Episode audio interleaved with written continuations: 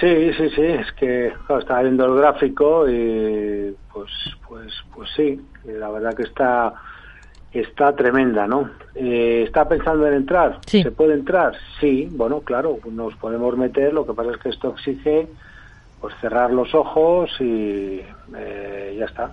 Eh, y poner donde, es que es que no sé.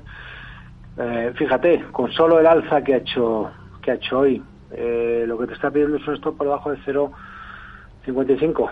La pregunta que yo le digo es si está dispuesto o no a, pagarlo. No tiene mucho más. Eh, si lo que vamos es eso, en principio, para subirme. Y ya está. Es verdad que. Y, ahí cerrar los ojos, ¿eh? Digo cerrar los ojos porque.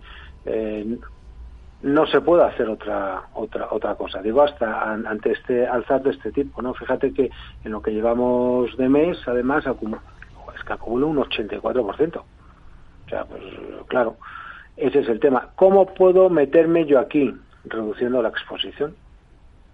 Trabajo con un tamaño de la posición más pequeño, no hay ningún problema. O sea, no, no es que no haya ningún problema. Subiré con menos eh, con menos nominal, pero subo con el, con el valor. El problema que tiene esto bueno, pues es que exige stops que van donde tienen que estar, ¿no?